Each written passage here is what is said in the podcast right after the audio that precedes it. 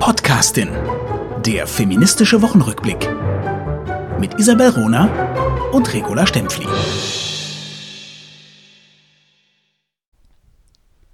Die eigentliche Frage ist, wer trägt die Verantwortung für die Wahrung der Menschenrechte? Die Antwort ist jede und jeder. Ein Zitat von Madeleine Albright und damit herzlich willkommen zur neuen Folge Die Podcastin. Hi, nach München, nach Wien, in die Welt, Regula Stempfli. Hallo, Isabel Rohner nach Berlin, aber in die Welt Ihres Geistes. Es ist wunderbar. Vielen ja. Dank für dieses äh, tolle Zitat. Äh, wir werden noch über Madeleine Albright sprechen. Ich möchte mit Good News beginnen. Sehr Die, schön. Und ihr werdet alle erstaunt sein. Die bayerischen Behörden können auch nett sein. wir haben zwei ukrainische Familien bei uns. Also eine bei meiner Freundin und äh, die andere bei meinem Partner und mir. Und es hat alles bis jetzt außer der Schule, was wirklich so ein typisch deutsches Thema ist, aber es hat alles außer der Schule perfekt geklappt. Ich möchte hier betonen, dass unsere ukrainischen Kinder hier mit ukrainischen Lehrerinnen und Lehrern aus einem Land, das der totalen Zerstörung durch Putins Truppen ausgesetzt wird, einen Fernunterricht haben jeden Tag mhm. über Zoom. Ist es nicht unfassbar? Also die Ukrainerinnen und Ukrainer haben sich in der Schulpflicht so organisiert, dass die der Viertel, also ein Viertel der ukrainischen Bevölkerung ist schon ausgewandert, vorwiegend ähm, äh, äh, Frauen mit, mit den Kindern. Mhm. Und dass die sich so organisiert haben, demokratisch organisiert, dass die Kinder ähm, äh, überall, also in der Ukraine und wenn dort die Infrastruktur noch funktioniert und eben in Deutschland, Frankreich, in der Schweiz äh, Fernunterricht ähm, machen können, jeden Morgen. Ist es nicht unglaublich toll. Aber eben, also nicht nur die ukrainischen Behörden sind e enorm beeindruckend, auch die bayerischen Behörden. Und das wollte ich einfach hier mal erwähnen. Es hat alles geklappt. Es war höflich, es war nett.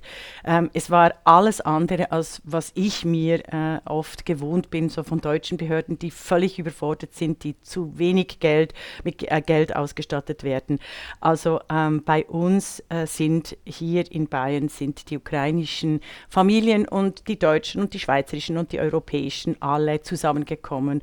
Und ähm, wir haben ja auch äh, russische Nachbarn und wir sind einander so nahe gekommen, wie wir es vorher nicht waren. Und das möchte ich hier einfach als Good News bringen. Das Hast ist du? wirklich eine gute Nachricht. Gell? Danke, ist, danke ah, fürs Teilen, ja. Ich habe einen Satz, genau. Ich, ich mhm. tue dies, äh, also weshalb die, die, die Ukrainer und Ukrainerinnen oder überhaupt äh, äh, Menschen, die, die äh, die in Not sind und da ich was tun kann.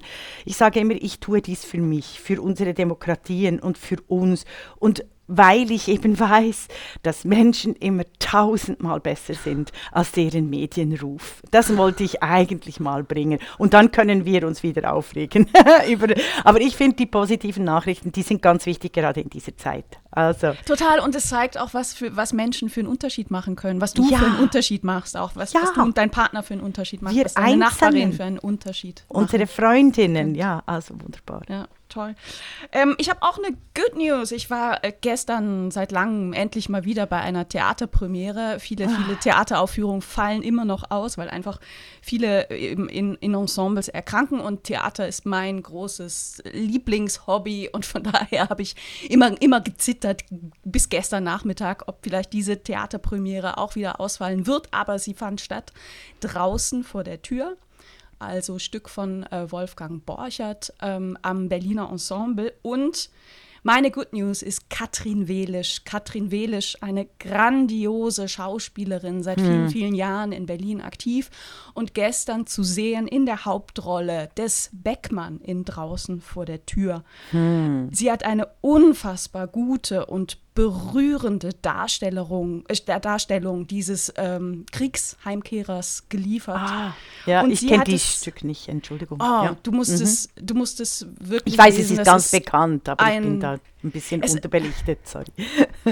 es, es gehört zu den, zu den großen, berührenden ähm, Nachkriegsstücken. Mhm. Ähm, Wolfgang Borchert, der selber mit 26 Jahren gestorben ist, hat das innerhalb von acht Tagen geschrieben und ich finde, man merkt das diesem Text an. Es mhm. ist wie ein Rausch. und hat auch, auch viele, viele lyrische Momente. Es ist eigentlich fast mehr Lyrik als, ähm, als Dramatik.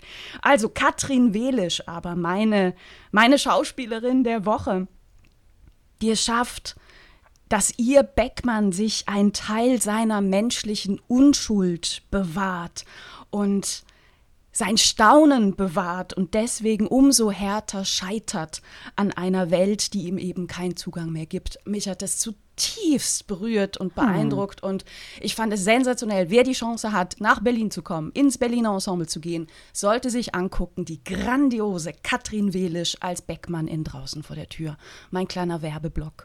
Vielen, vielen Dank. Die sind ganz wichtig, diese Werbeblocke, die eigentlich auch die Sichtbarkeit von äh, Frauen, Frauengeschichte und der Kultur immer wieder bringen. Und das müssen wir noch häufiger machen in der Die Podcastin, weil ich enorm viel lerne von dir und auch von den Tipps, die wir immer von unseren Hörern und Hörerinnen kriegen diesbezüglich du, um die Sichtbarkeit. Wir haben, haben ja die Hoffnung, dass vielleicht jetzt in, in Zukunft ein paar Vorstellungen weniger ausfallen müssen. Ne? Mhm. Also großes Fragezeichen noch, aber wir, wir geben die Hoffnung nicht auf. Mhm, absolut. Ich habe äh, weiter eine gute Nachricht. Ich habe nämlich was Ökologisches gelernt, das ich mit Ihnen und euch teilen möchte und mit dir, liebe Isabel. Ich weiß, du wirst es lieben. Und zwar von Lani Malm. Äh, Entschuldigung, Lani Malmberg.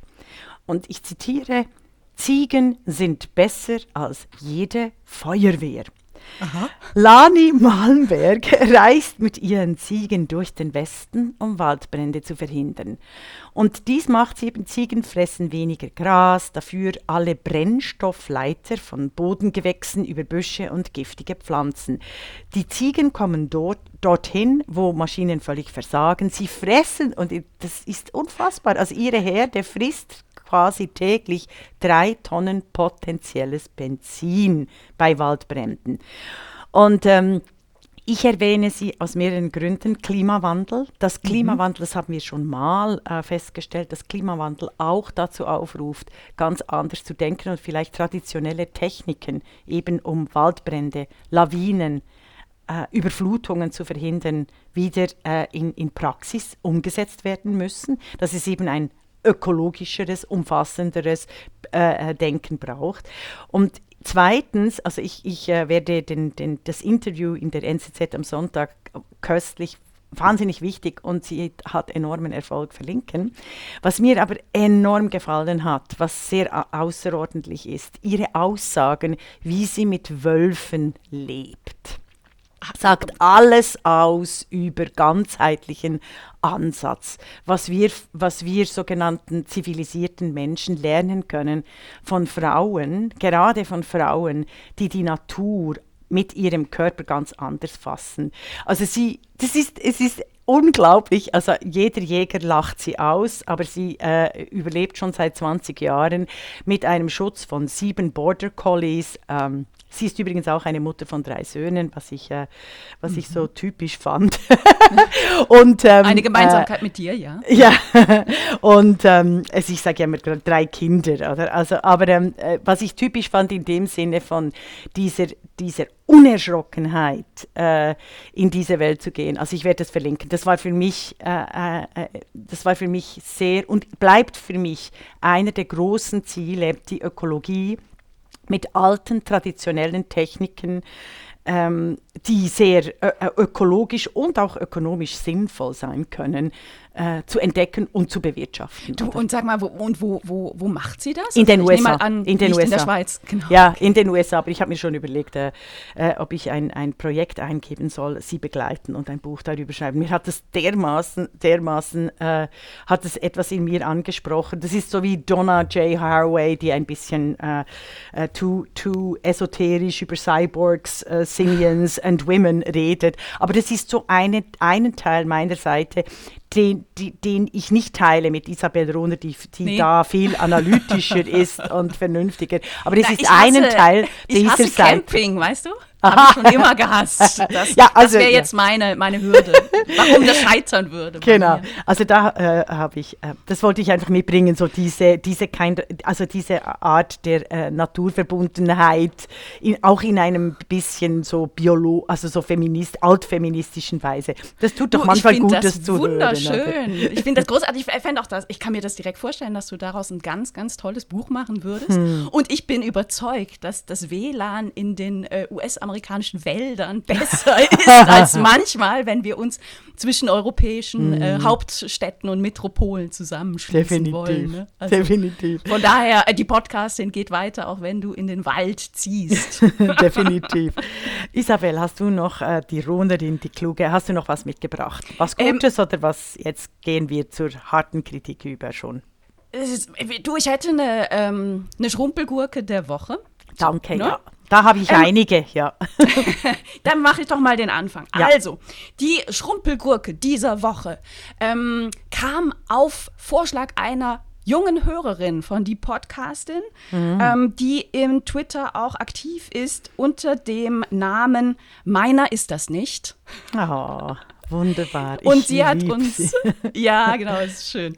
Ähm, sie hat uns aufmerksam gemacht auf eine Pressekonferenz von Thomas Müller von Bayern München, der sich geäußert hat, er hätte es nicht tun sollen, zu den Menschenrechtsverletzungen in Katar. Jetzt muss ich zwei Sätze vorher sagen, denn, also ich gehöre jetzt nicht zu den großen Fußballguckerinnen. Nichtsdestotrotz kenne auch ich Bayern München und kenne auch ich Thomas Müller und habe auch mitbekommen, was er vor ein paar Jahren ähm, im, im, im Kontext der Weltmeisterschaft in Brasilien gesagt hat, nämlich etwas, was ich damals als sehr positiv erfund, äh, empfunden habe. Er wurde nämlich gefragt, damals, ne, WM, Brasilien, ähm, warum er seine Frau nicht mitgenommen hätte. Und darauf sagt Thomas Müller den sehr schönen Satz, meine Frau ist keine Handtasche. Oh, Ich habe daraus äh, den falschen Schluss gezogen, dass er eine gewisse Sensibilität und Sensibilisierung hat für die Rolle von Frauen in dieser Welt. Vielleicht hat er das auch in Bezug auf seine Frau. Das wünsche ich ihm sehr, wünsche ich ihm und seiner Frau sehr. Nun aber ähm, in dieser Woche Pressekonferenz und er wurde gefragt, ne, Ah, ist das kein Dilemma, ne? diese Menschenrechtsverletzung in Katar und dem Auftritt der Fußball, ähm, ähm, wie sagt man, Nationalmannschaft, Nationalteam bei der WM, die dieses Jahr im Winter skandalöserweise in Katar stattfinden wird. Und da sagt Thomas Müller ein Zitat, und ich möchte es ähm, tatsächlich in Gänze und wortwörtlich zitieren. Ich habe es transkribiert. Also, es geht da im Großen und Ganzen um Menschenrechtsverletzungen, die grundsätzlich in jedem Land auftreten. Auch in Deutschland gibt's Menschenrechtsverletzungen. Aber klar, in Ländern mit einer anderen Kultur, gerade auch im Nahen Osten rund um das Land Katar, herum äh, gibt da, da gibt's einige Dinge, ähm, die wir mittlerweile als äh, äh, normal ansehen, ob das Frauenrechte sind oder das Thema Arbeitsrechte. Da haben wir hier eine andere Gesetzeslage beziehungsweise setzen das anders um. Lieber Thomas Müller, manchmal ist es besser zu schweigen. Menschenrechte sind universell untrennbar und nicht übertragbar. Sie gelten für alle und insbesondere auch für Frauen weltweit. Und da äh, zu behaupten, dass wir in Deutschland Menschenrechtsverletzungen hätten, die auch nur ansatzweise vergleichbar sind mit der Situation in Katar, ist ein Kulturrelativismus, für den wir wirklich keinen Platz haben. Ich möchte ein paar Punkte sagen, Moment, Moment, rechtliche... möchte ich, ja, das möchte ich genau, also diesen Satz, der ist großartig, der Kulturrelativismus und der entspricht dem täglichen zeitgenössischen Trend, so zu tun, als wären Menschenverletzungen äh, äh, ähm, in Demokratien ähm, üblich, genauso üblich wie in Diktaturen. Also diese Vergleichs, diese, diese kodierte Vergleichsmöglichkeit, alles auf ein nihilistisches Niveau zu setzen, das Skandalös. Ist, das ist äh, völlig antidemokratisch. Ist Skandalös, richtig, ja. denn was passiert, wenn es zu Menschenrechtsverletzungen kommt in Deutschland, dann schreitet der Rechtsstaat ein. Ja. Die, ja. die alltägliche, ja. die alltägliche Situation der Frauen in Katar sieht Danke. wie folgt aus. Und ich möchte dann da an, anschließen nachher. Sehr gerne, Weil sehr das war gerne. meine Ku- Gurke, aber nicht, nicht vom, vom Fußballheini, sondern vom, vom Finanzheini von Deutschland. Okay. Oh, das ist dann die zweite Gurke. Ja. Also, wie sieht es denn konkret aus mit den Frauen in Katar? Erstens, Frauen haben in Katar und übrigens auch in den Arabischen Emiraten, herzliche, herzliche Grüße an Bundeswirtschaftsminister Habeck, Frauen haben in Katar und in den Arabischen Emiraten keine Bürgerrechte. Sie können ohne Vormund keinen Vertrag unterzeichnen und nicht verreisen. Wenn sie krank sind, darf kein männlicher Arzt sie behandeln und wenn sie sterben, wird eine Frau vergewaltigt, riskiert sie eine Anzeige wegen außerehelichen Geschlechtsverkehrs. Sollte sie verheiratet sein oder sollte der Mann, der sie vergewaltigt haben, verge äh, äh, ver verheiratet sein. Die Frauen in Katar brauchen die Erlaubnis ihrer Männer, um arbeiten zu können. Bei Erbschaft, Ehe und Zeugnis, äh, äh, Zeugenaussagen vor Gericht ist das Wort der Frauen in Katar nicht gleich viel wert wie das Wort eines Mannes. Lieber Thomas Müller, wach auf im Ernst. Und liebe Medien, liebe Fußballheinis, liebe Sportmedien, ihr solltet alle gevierteilt werden, weil ihr diesen Umstand, dass eine Fußball-WM in diesem Staate stattfindet, nicht in dem Maße beschreibt, wie in den 80er Jahren eine Fußball-WM in Südafrika, dem Apartheidssystem, das schwarze Menschen gefoltert, ins Gefängnis geworfen, ermordet hat, das eben genau gleich mit Frauen passiert in den arabischen islamistischen Staaten. Wenn ich auf die Bild vertrauen muss, die Bildzeitung, dann ist etwas wirklich in unglaubliche Schieflage geraten in dieser Welt. Ich bin total schockiert, weil die, die, die Schlagzeile, die ich äh, gelesen musste, Habeck als Bittsteller beim Terrorscheich in Katar. Die Bundesregierung will Erdgas vom Kreml-Diktator Wladimir Putin er will auf Erdgas verzichten, dafür Erdgas beim Terrorscheich aus Katar finanzieren unter anderem die Taliban kaufen. Also wenn ich da der Bildzeitung vertrauen muss, ich werde ich bin, da bin ich sehr deprimiert und nehme alles wieder zurück, was ich jemals gesagt habe, dass Menschen besser seien als ihr Ruf, respektive die Grünen besser sind als ihr Ruf. Das, was Habeck, Robert Habeck, in der Erklärung rumgeeiert hat, in seiner Au Einkaufstour bei den Arabischen Emiraten, äh, in Katar oder auch quasi eine indirekte Verteidigung von Saudi-Arabien, ist etwas vom Übelsten, was ich gelesen habe. Auch die Zeit hat sich, die Zeit, die sonst sehr analytisch und klar ist in vielen Punkten, hat sich nicht die Mühe genommen, dieses Thema, dieses Rumeiern dieser Männer, dieser äh, sich äh, feministisch äh, inszenierenden Männer unter die Lupe zu nehmen, indem sie eben alle so von Menschenrechtsverletzungen oder so, es wird so wie unter dem Bart, so, ja, ja, es gibt Menschenrechtsverletzungen. Halt das sind so, das ist eine Theorie, oder? da war schon mal Aber- Schimmel am Brot, ja. Genau. Haben wir weggeschnitten, ja. Richtig. Und das, was äh, Isabel Runer uns so klar vor Augen geführt hat, was unter diesem Schimmel am Brot, das wir einfach wegschneiden können, oder, äh, zeigt, ist die konkrete Gewalt, sexuelle, politische, rechtsstaatliche, wirtschaftliche Foltergewalt gegen Frauen. Und zwar explizit gegen Frauen als Frauen und nicht einfach als Frauen als Menschen. Das ist entscheidend.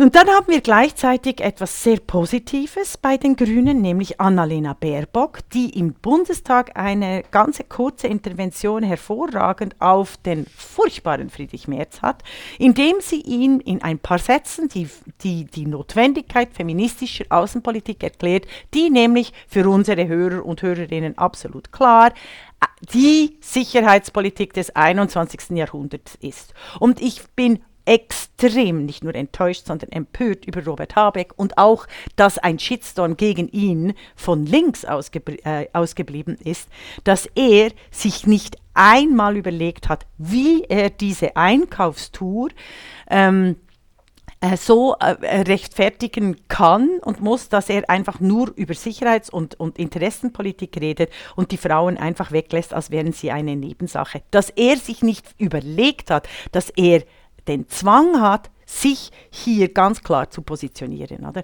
Er hätte trotzdem auf die Einkaufstour gehen können, aber ganz anders, ganz in ein ganz anderes Narrativ gekoppelt. Das war mich, für mich die, die Ja, ich, ich glaube ja, das will ich ihm auch zugestehen, dass das ein Mensch ist, der sich sehr, sehr viele Gedanken macht. Ähm, und, und das Beispiel zeigt für mich eher, dass ähm, selbst für solche Männer, Menschen, gegebenenfalls betrifft es eben auch Frauen. Ne? Ja, ja. Frauenrechte dann eben Nebensache. Sind.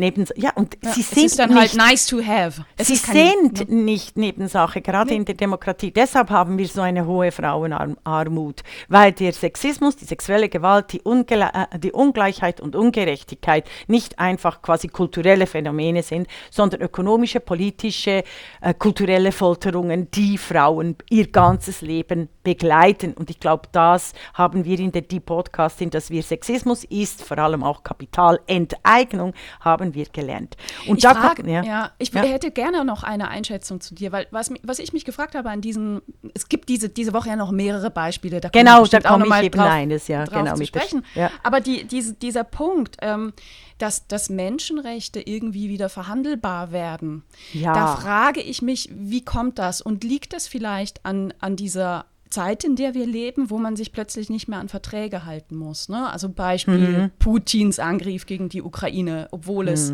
einen Vertrag gab, ne? das eben nicht zu tun und mhm. die Ukraine massiv abgerüstet hat äh, als Zugeständnis dazu, mhm. dafür dann eben eine gewisse Sicherheit zu haben.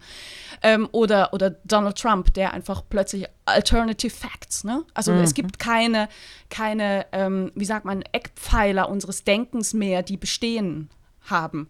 Und Menschenrechte sind ja jetzt etwas, was wirklich über eine lange, lange Zeit erkämpft wurde. Und es ist schon ein, ich finde, eine Auszeichnung für unsere Welt gewesen, dass sich ab 1948 eben mehrere große Verbünde, äh, angefangen mit, ähm, mit, mit den United Nations äh, 48, mit der Allgemeinen Erklärung der Menschenrechte, dazu bekannt haben. Ich meine, ne, äh, die Geschichte der Menschenrechte ist auch eine Geschichte der, der furchtbaren Fun Facts. Ne? Also beispielsweise ah, die, die Schweiz, ne, die äh, ja. erst 71 den Frauen äh, das Stimmrecht zugestanden hat und eben vorher nicht Teil ähm, von Menschenrechtskonventionen sein konnte, weil, mhm. ne, hm, äh, böses, böses Thema, viele Grüße in die Schweiz. Aber selbst ähm, äh, äh, die, die arabischen Staaten haben sich aufgemacht, sich mit Menschenrechten zumindest auf dem Papier eben zu befassen. Und ab 94 gibt es da mehrere ähm, auch, auch Versuche beziehungsweise Vereinbarungen, Charten ähm, der Menschenrechte auch in arabischen Staaten. Und dass wir das alles so für nichtig erklären und dass unsere Medien auch überhaupt nicht darauf hinweisen, eingehen, das als verbindlich sehen, als unser Anspruch als Menschen, ne, das finde ich zutiefst irritierend und auch enttäuschend. Ja, absolut. Es hängt aber damit zusammen, dass die Menschenrechte auch von linker Seite als Institutionen völlig delegitimiert wurden, indem nämlich behauptet wird, dass zum Beispiel Genitalverstümmelung, also auch der mm. Kampf gegen Genitalverstümmelung, mm. die, die, die wirkliche Folter von kleinen Mädchen, das wird mit, mit eben, also ich beschreibe es nicht, aber diese Folter, diese Verstümmelung, diese archaische, mittelalterliche Praxis von mhm. einer äh, äh, Genitalverstümmelung, die wirklich äh, unzivilisiert genannt werden kann, die mittelalterlich genannt werden darf, dass die eben nicht mehr so genannt werden darf, sondern jetzt unter Beschneidung und kulturelle mhm. Identität verharmlost wird, gerade von linken Frau, also von, von linken Bewegungen, Ja. die wie damals die totalitären Stalinisten quasi den Kommunismus und die Sozialdemokratie für sich gekapert haben. Und das passiert jetzt in der feministischen Bewegung, dass wir jetzt die Stalinisten und Stalinistinnen haben, die quasi den Feminismus für sich neu definieren. Und zwar folgendermaßen genau gleich wie die Stalinisten mit dem Kommunismus. die, die, die Bewegung, die Ursprünge, die Gründe, die äh, demokratischen Mittel, die die Sozialdemokratie oder soziale Bewegungen, auch der Frauenbewegungen ausmachten, in ihr Gegenteil verke äh, verkehren. Ich komme dann noch zu einem Beispiel. Ich möchte es jetzt, ähm, also okay, also nein, ich kann es ja jetzt, ich kann es ja jetzt einfügen dass eben diese Menschen so, äh, Menschenrechte kulturrelativistisch unter Beschuss stehen, von der einen Seite ganz rechts und ganz links, hat eben mit dem zu tun, was ich diese digitale Totalitarismus, also Elemente und Ursprünge des digitalen Totalitarismus benenne, so wie Hannah Arendt dies gemacht hat mit den politischen Tendenzen. Und sie beschreibt im Totalitarismusbuch immer, dass der erste Weg, der erste Weg, um Institut, der erste Weg, um Demokratien abzuschaffen oder auch nicht weiterzuentwickeln, darin besteht, geltende Institutionen so zu untergraben, dass Meinungen wie Wahrheiten oder neue Wahrheiten legitimiert werden, und zwar auch von den Eliten. Und das sehen wir ganz klar, also das bringt sie dann auch historisch im, im äh, Antisemitismus, ähm, dessen Züge äh, sehr ähnlich sind mit dem Antifeminismus, wie eben über Narrative, sogenannte Narrative, sie hat es nicht Narrative genannt, sondern eben die Meinungen, die, populäre, äh, die populären An Aussagen, die Werbebotschaften, alles hat sie schon reingenommen, wie die den Boden vorbereiten zur Untergrabung aller existierenden menschlichen und wirklichen Institutionen. Oder es ist ja, also wenn wir Twitter-Stürme angucken, ich habe eben ein Beispiel, äh, ein Beispiel diese Woche, äh, ich sage nur Stichwort Dreadlocks. Ich erzähle gerade die Geschichte dahinter. Gerne. Ronja Malzahn, deren Lied Like a Wolf ich allen ans Herzen legen möchte. Es ist entzückend, es ist zauberhaft mit einer Stimme, die direkt ins Herzen spricht. Sie wird diese Woche auf Twitter und Bild leider eben überall rumgereicht. Es ist ein absoluter Hohn, was dieser großen Musiker an, Musikerin angetan wird. Die Abteilung Fridays for Future, ich glaube es war Hannover oder einfach Ja. irgendwelche durchgeknallten Typen, Hannover. Hangover, sagen Hangover. wir in Norddeutschland zu Hannover. Ja. haben sich äh, in zwei antidemokratischen und offen sexistischen Briefen an Ronja Malzahn gewendet. Ich zitiere auch hier, das ist wirklich wichtig, weil das, die Diktionalität ist ja die der neuen sogenannt antikolonialistischen und neuen feministischen Bewegung geschuldet. Und ich finde gerade diese, diese Umkehrung von Wörtern, das, was eben Viktor Klemperer, die Sprache des Dritten Reichs, so gut aufzeigt, was auch Hannah Arendt äh, bringt, diese Umkehrung der, der Wörter und der Begriffe finde ich unglaublich erschütternd. Und äh, es ist und das Feminismus oder Antikolonialismus nennen, das ist das ist wirklich wie Stalinismus vom Stalinismus zu behaupten, das sei die pure marxistische Utopie. Was übrigens geschehen ist, sehr verehrte Hörer und Hörerinnen, die das vergessen haben. Die Kommunisten unter Stalin in Europa haben alles daran getan, die nicht stalinistischen Kommunisten zu ermorden, zu foltern, zu, zum Verschwinden zu bringen und so, die, äh, dass sie überhaupt keine Möglichkeit hatten, wirklich demokratischen sozialen Fortschritt zu predigen. Auch diese Geschichte ist nicht aufgearbeitet. Also ich komme zu Fridays for Future. Zitat, wir wollen wir wollen gerade in diesem globalen Streik auf ein antikolonialistisches und antirassistisches Narrativ setzen. Sagen Sie, hier sagt Regula Stempfli, dieser Bullshit. Satz sagt alles. Das ist Banksprech pur, wie im Trumpism beschrieben. Zitat Regula Stempfli, nicht wir bekämpfen Rassismus, indem wir Quoten für Minderheiten oder sogenannte Minderheiten fordern und alles politisch und rechtsstaatlich daran setzen, diese zu fördern, sondern nein, wir setzen auf ein Narrativ. Es geht weiter. Zitat. Es ist daher für uns nicht vertretbar, eine weiße Person mit Dreadlocks auf unserer Bühne zu haben. Zu Dreadlocks will ich nicht reden, auch nicht über Aneignung, sondern ich will über weiße Menschen ne, reden, wenn es in Tat und Wahrheit über weiße Frauen geht.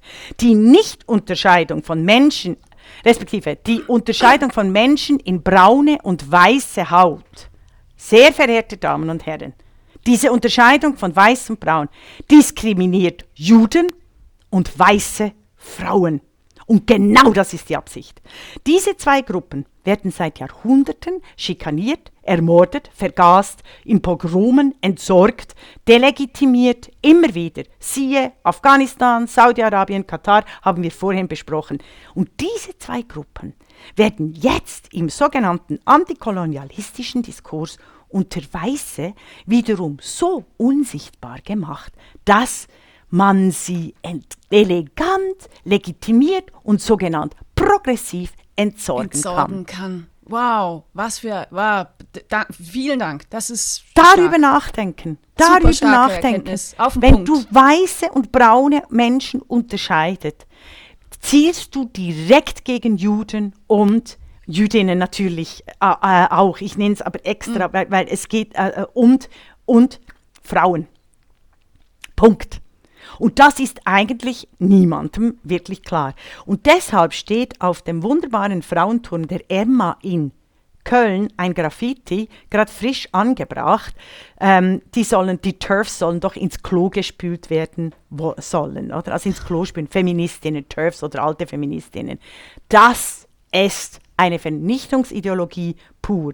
Florian Klenk vom Falter hat die äh, Fridays for Future retweetet und nur ein Hashtag Boko Haram genannt. Dann gab es einen großen Aufschrei. Äh, das ist doch äh, unmenschlich, diese unmenschliche Organisation mit den, mit den Wokies in Hannover zu vergleichen. Und ich sage natürlich ganz klar, Liebe Menschen, die uns zuhören, seid wirklich sehr aufmerksam im Moment. Wirklich sehr, sehr aufmerksam, weil ich euch als, als kluge Historikerin die Geschichte ganz auf einen Satz bringe. Die Nationalsozialisten kamen so smoothly an die Macht in Deutschland, aufgrund von kulturellen, wirtschaftlichen und politischen Vorgeschichten, ja. Aber wer sie wirklich an die Macht gespült haben, das waren eben die rechten Menschenfolterer äh, und die linken Menschenfolterer, weil die zusammen, nur die zusammen haben es geschafft, die, ins, die demokratischen jungen Institutionen der Weimarer Republik alle Werte dermaßen zu unterhöhlen und innerhalb der eigenen Reihen derart totalitäre Bewegungen zu kreieren, dass sie wirklich in in die Gaskammern geführt haben. Und ich finde, dieses Bewusstsein sollte gerade an den Universitäten und den, den sogenannten Antikolonialisten und diesen, diesen, diesen, diesen Falschverstehen von Foucault, weil ich schätze Foucault sehr, mhm. sollte hm. unbedingt klar werden. Nochmals, wer Menschen in braune und weiße Haut teilt, hat ganz viele Probleme. ganz viele Probleme, aber das ist ganz klar, dass wenn wer dies tut aus progressiven Gründen, richtet sich in erster Linie gegen Juden und Frauen. Das ist entscheidend, das zu sagen. Es geht eben um Säuberungsprozesse. Wahnsinn, Wahnsinn. Und schlimm ist ja, dass es den Menschen, die das, die das machen, nicht bewusst ist. Ne? Also das will ich auch äh, Fridays for Future, den engagierten äh, ja. jungen Leuten zugestehen, ne? äh, dass, dass, dass das so ne, ihrer, ihrer neuen Welt entspricht. Und das Grundproblem ist, dass die die Kategorien Männer und Frauen auflösen. Ne? Und wenn du die auflöst, löst du vermeintlich die Möglichkeit auf, über Missstände zu sprechen, die Frauen betreffen. Mhm. Ne? Ja, wir müssen, und eben, wir brauchen eine Sprache, um benennen zu können, unbedingt. was falsch läuft. Und deshalb bringe ich eben äh, äh, die Juden und Jüdinnen rein, weil genau unter diesem Vorzeichen werden dann Diktaturen, islamistische Diktaturen als Opfer dargestellt. Es sind islamistische Diktaturen teilweise. Und das ist ja der Trick daran. Aber wir brauchen über das, wir können ein andermal darüber länger reden. Hm. Für mich ist es wirklich entscheidend, dass genau, dass es entscheidend ist, ähm, der Rechtsstaat, wie du, wie Isabel Ruders genau gezeigt hat an der Entrechtung von Frauen in Katar, dass der Rechtsstaat den Ausschlag geben muss und nicht irgendwelche Narrative oder Gruppen, die die Macht haben, Individuen zu vernichten. Weil das Tragische an, an Ronja Malzahn ist, sie wird jetzt von den Rechten instrumentalisiert für eine Bewegung, für die Ronja Malzahn steht. Und sie hat auch darauf, äh, sie hat auch aufgerufen, nicht die Fridays for Future mit Shitstorm zu belegen, worauf die Fridays for Future reagiert haben mit Beauty Politics. Jetzt, jetzt kreiere sich äh, äh Ronja Malzahn als Opfer. Ah! Oh. Und Ach, da, siehst du, Schmerzen im Hirn, wirklich. Ja, und da siehst du, ähm, Isabel Runer, das ist ja das, was passiert. So werden Frauen entsorgt, indem sie äh, äh, von einzelnen Gruppen, von Radikalen, von Frauenhassern, gleich welcher Couleur, gleich welchen Alters, angegriffen, herausgenommen werden und dann quasi exekutiert. Mhm, Und da ist ja unser Rechtsstaat wunderbar. Das geht nicht. Es Mhm. geht nicht, dass eine Meute mit dem Finger auf irgendwen zeigt und sagt, das ist eine böse, böse Frau, die muss Ja. entsorgt werden. Und diese, diese Kriterien, ne? was macht die, diese, diese Person in den Augen dieser Gruppe zu böse, böse, böse, entscheidet diese Gruppe selber. Also das ist äh, w- w- Und wirklich jetzt total, ja. total Und antidemokratisch. sie haben ihre Verbündeten in der Süddeutschen Zeitung. Und das regt mich nochmals zu Tode auf. Wie? Hat die Jetzt Süddeutsche haben, positiv berichtet? Ja, klar, weil äh, und auch im Tonfall über Ronja Mal Malzahn heute am Samstag, dem 26. März in dem Porträt über Ronja Malzahn. Zitat: Die Musik ist aber recht charmant und am ambitioniert arrangiert und mit ganz feinem Flausch in der Stimme dargeboten. Und sie bedient sich halt aus beliebigen Stilen. Mensch, Männer, haltet doch einfach mal die Fresse und fragt die Podcastin, was diese Diskussion über Wokies wirklich zu bedeuten hat für die Demokratie, sondern macht nicht irgendwelche äh, Kommentare, die einfach aus der Luft gegriffen sind und die feministischen Bibliotheken zu diesem Thema von Frauenunsichtbarkeit, Frauenverachtung, Frauenmissbrauch, Frauenverfolgung nicht einfach ignorieren. Aber überall schreiben diese Journalisten über diesen äh, Dreadlock-Fall und haben nicht eine Sekunde daran gedacht, sie könnten Jutta Almendinger, die Podcastin Isabel Runner und Regula Stempfli oder sie könnten Barbara Degen fragen als Rechtsanwältin, die sich äh, seit Jahrzehnten für diffamierte Frauen eingesetzt hat. Wieso kommen diese Männer dazu, diesen äh, äh, ihr, ihr irgendwelche Kommentare abzugeben, ohne irgendwelches Vorwissen? Das hat mich geärgert. Du, das, das, das Beispiel, das Zitat, was du gebracht hast, ist aber schon, es ist richtig wichtig. Ne? Also Mhm. so eine Beschreibung wie, sie bedient sich verschiedener Stile, ne? das würde man, hätte man bei Prince nie geschrieben. ja. Also da Ja. ist es bei Männern ist es Genie. Ne? Also sie, sie, sie äh, äh, Mhm. knüpfen an Tradition an und machen etwas Neues daraus. Und bei Frauen ist es dann Plagiat. Mhm. Ne? Das, das, das ist in diesem Satz drin. Es ist unfassbar.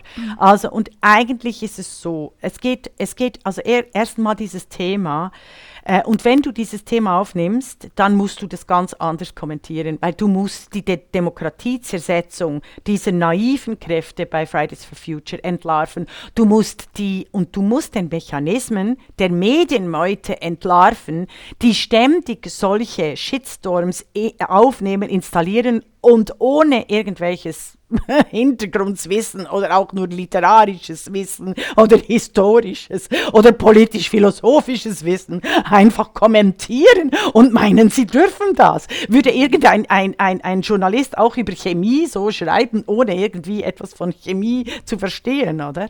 Und sie pushen, äh, sie pushen, die Medien pushen nach wie vor die, die radikalen Kräfte innerhalb der AfD, indem sie ihnen äh, Plattformen geben und eben auch die radikalen Kräfte, antidemokratischen Kräfte der äh, äh, sogenannten Wokies. Ja, und das, das- waren meine P Punkte, die ganz wichtig waren. Ja, super stark. Vielen Dank, vielen Dank. Also das, wir sind ja da auch wieder mitten ähm, beim, beim Thema, was ist eigentlich Aufgabe unsere, unsere, unserer Presse und wo sehen wir die dringende Notwendigkeit, dass Menschen, die mit Sprache arbeiten, darauf achten, dass das, was sie mit Sprache ausdrücken, auch der Wirklichkeit äh, entspricht. Ne? Und das ist der Kampf Beispiel, für Demokratie, sage ich ja immer. Oder? Ja, Also das, ja. es geht um, im Moment geht es wirklich darum, unsere großartigen, feministischen, noch nicht perfekten, aber doch guten, wichtigen Paradiese für uns Frauen zu bewahren und unsere Töchter, die in 50 Jahren oder in 20 Jahren geboren werden. Leute, ihr könnt es nicht dramatisch genug sehen. So.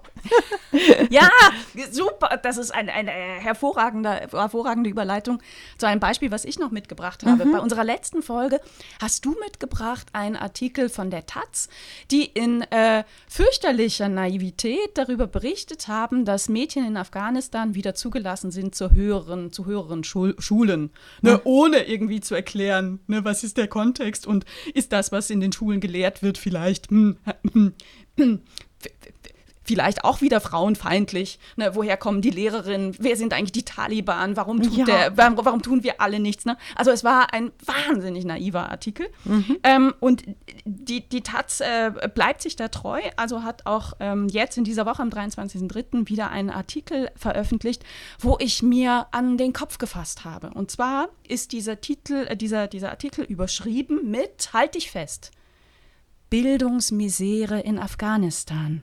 Höhere Mädchenschulen bleiben zu. Der, der, Artikel selber geht so weiter. Ne? ähm, aber dieser, dieser Titel, erstens, es ist keine Bildungsmisere. Wenn man über Jahre als deutsches Bundesland auf den letzten drei Plätzen bei PISA ist, dann hat man eine Bildungsmisere. Mhm. Ne? Danke, danke, wenn, danke. Wenn man, wenn man äh, digitale Bildung nicht ausreichend vermittelt, mhm. dann hat man eine Bildungsmisere. Was in Afghanistan läuft, ist keine Bildungsmisere, sondern es sind die eklatanten Verletzungen von Frauenrechten. Mhm. Es ist Frauenhass pur, es ist Geschlechterapartheit. Mhm. Und das muss man als solches benennen. Dieses höhere Mädchenschulen bleiben zu, hat nochmal ein Problem. Es fehlt das Subjekt. Die, diese Danke. blöden Türen, ne, die sind einfach zu. Sie gehen ja. nicht auf. Oh Gott, ja. wer hat denn den Schlüssel versteckt? O oder sind die Frauen vielleicht zu doof, sie aufzumachen? Taz, ihr müsst Schuldige benennen. Und es sind die Taliban. Die Taliban ist eine Gruppe von Männern. Eine frauenfreie Gruppe von Männern, die Frauen so sehr hasst, dass sie ihnen jegliche Chancen auf Zukunft verbauen will, von vornherein. Und das muss thematisiert werden. Mhm. Ähm, mich, hat es, mich hat es wirklich schon erschüttert. wieder erschüttert. erschüttert. Und ich finde, ich weißt da du, was auch ein mir, Beispiel. Ja. Sehr gut. Vielleicht also bringst genau du dieses dasselbe. Beispiel und dann ja. äh, erschüttere ich weiter. Ja, also ja? Eine, eine andere Schlagzeile war im Schweizer Radio weshalb nun afghanische Mädchen doch nicht zur Schule dürfen. Der Bericht war im Ton der Geschlechterapartheit verfasst. Stellen wir uns einmal vor, es gäbe ein Gesetz in Afghanistan, das allen jungen Buben eine Hode wegoperiert. Der Bericht würde so gehen. Gestern stoppte das Bildungsministerium den Stopp der Hodenentfernung für junge Buben. Die offizielle Begründung ist, dass es nicht genügend Ärzte gäbe, die ihre Kollegen informieren könnten, wie junge Buben ärztlich versorgt werden, die über zwei Hoden verfügen. Also, es ist absolut absurd. Es ist, ist absurd, absurd, wie über Afghanistan berichtet wird. Und es ist nicht absurd im Hintergrund dessen, was wir die letzten dreiviertel Stunden besprochen haben, nämlich diese Zersetzung von Sprache, von Denken und von Urteilskraft. Aber du kannst mhm. gerne noch mm, weiterfahren mm, mit der mhm. Taz. Ich, ich, bin völlig erschüttert. Es ich, ist, äh, du, äh, also so berichten ganz viele Medien. Taz und, und Schweizer Fernsehen sind jetzt zwei Beispiele. Mhm. Ich, ich halte, ich stehe zur These, dass man aktuell in jedem deutschen Medium, ob Print oder äh, nicht Print, solche Beispiele finden kann. Und ich glaube, das liegt auch in einem Punkt an dem, dem nicht falschen äh, Bestreben von Presse, neutral zu berichten. Aber wenn es um Menschenrechtsverletzungen geht, gibt es keine Neutralität. Auch um Frauenfolter. Also das, die Berichte über Afghanistan so zu verfassen, äh, heißt eigentlich die Pressestelle der Taliban zu bedienen. Zu sein, zu ja. sein. Das, die schreiben über, äh, über Frauen in Afghanistan, als wären es Kaninchen. Ja. Das ich finde es wirklich erschütternd und ich hoffe, dass wirklich alle in, in der nächsten Woche, in den nächsten Wochen darauf achten mm. und anfangen, Leserinnen, Leserbriefe zu schreiben mm. an die Redaktion. So kann man nicht berichten, wenn mm. es um Menschenrechtsverletzungen, um Frauenrechtsverletzungen Ja. geht. Wir müssen da wieder aktiver werden. Die Podcastin war ein bisschen müde, an alle Redaktionen zu schreiben, aber wir machen das jetzt wieder. Ich habe Nee. nämlich eine nächste Meldung. Nein, äh, Aha, Regula okay. Stempfli, dazu bitte einen Satz. Ich halte es für gefährlich, ähm, zu sagen, wir übernehmen das. Aha, nee, es macht ich- Menschen faul. Und Ja, das ehrlich gesagt, ich schaffe es auch oft nicht. Ja, ja. Ich, ne, also mein Nein, Tag hat recht. auch nur 24 Stunden und ähm, bitte werdet aktiv, denn je mehr Menschen aktiv werden, umso mehr gestalten wir wir. Bewusstsein. Und Ja. wir können es nicht übernehmen. Ja, also an die Nein. Taz definitiv und an SRF definitiv. Ich habe nur schnell äh, die, die, eine ähnlich äh, lautende Titel, ein ähnlich lautender Titel, sorry. Papst öffnet Türen für Frauen war die Titel. Nein, Die Klos, der Papst um die Klos zu putzen. Genau, so. der Papst beseitigt die Apartheid und die Geschlechterdiskriminierung in einigen wichtigen Direktionsposten des Vatikans. Das heißt es, oder? Also der Papst hat ein end, oder Papst hat einige der Gewaltbestimmungen gegen Frauen gelockert. Das wäre die Schlagzeile. Aber nicht, der Papst öffnet die Türen für Frauen. Oh, wo stand das? Sag mal. Äh, das war äh, überall zu sehen, der Ah. Papst. äh, Überall. Also es war, glaube ich, eine DPA-Meldung oder äh, Tagesanzeige oder whatever, was immer ich auch lese. Jetzt willst du noch die Quelle. Krass, Also, auch so. Also das Wort stammt ja von dir, ne? Geschlechterapartheit Ja. ist äh, Regula Stempfli. Und auch Oh. da, ne? Der Vatikan ist ein System der Geschlechterapartheit. absolut. Wollen wir absolut. das? Nein. Ja. Absch wir Madeleine müssen langsam abschließen mit was Wunderbarem. Genau, Madeleine Albright. Ja, ob so Manchmal darf ich schnell ein Zitat bringen. Nein, ein, Ja, einfach ein Zitat von ihr, das ich wirklich ganz toll finde. Nein, Ja. ich finde es wunderbar im Sinne von, es war extrem wichtig, äh, mal äh, eine weibliche Außenministerin zu haben. Und es war einfach, sie ist äh, eine, eine, eine sehr inspirierende Frau in allen Facetten und das finde ich großartig. Sie ist Individuum und Feministin und Frau. Also diese, diese Kombination, die eben eine Vielfalt ausmacht. Deshalb äh, äh, mag ich die Kriegstreiberin Madeleine Albright, wie es einige nennen. Aber ihr Zitat, das ich immer wieder bringe, ist, manchmal braucht die Wahrheit Zeit, um voll ans Licht zu treten. Und das würde ich wirklich äh, unterstützen. Das stimmt tatsächlich. Mit der Zeit kommen Wahrheiten ans Licht, die wir vor 50 Jahren nie gedacht hätten, dass wir das endlich diskutieren können. Das war ja, wichtig. aber die Wahrheit kommt nur ans Licht, wenn es Menschen gibt, die ihnen ihr die Türen öffnen. Also, ich, ich, ich tue mich immer ein bisschen schwer, ehrlich gesagt. Öffnen, ja. ja, aber weißt du, ähm, also dieses, es ist eine Frage der Zeit.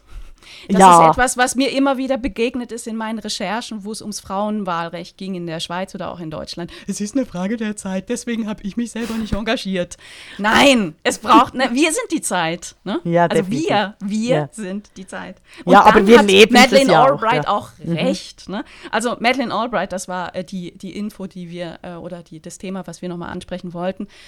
Madeleine Albright ist gestorben. Ähm, die erste Außenministerin, die die USA jemals hatte, von 1997 bis äh, 2001. Ich finde, sie ist ähm, auf so vielen Ebenen eine, eine bemerkenswerte Person und sie hat es auch immer wieder thematisiert. Und das finde ich auch so wichtig. Also sie hat auch gesagt, sie kam als Flüchtling, als Mädchen, äh, als, als äh, Elfjährige aus, aus Tschechien ähm, in die USA und sie wurde also als Flüchtlingskind erste Außenministerin und dass so etwas nur in den USA möglich ist. Das finde ich gut, mal darüber nachzudenken, ne? Ja. wo, wo sowas möglich ist. Dann auch ähm, ich erlaube mir, dass ich so äh, Schlaglichter auf ihr Privatleben äh, setze. Ne? Aha, du hast okay, ja einiges in ihrer, in ihrer ja. politischen Biografie auch schon angesprochen.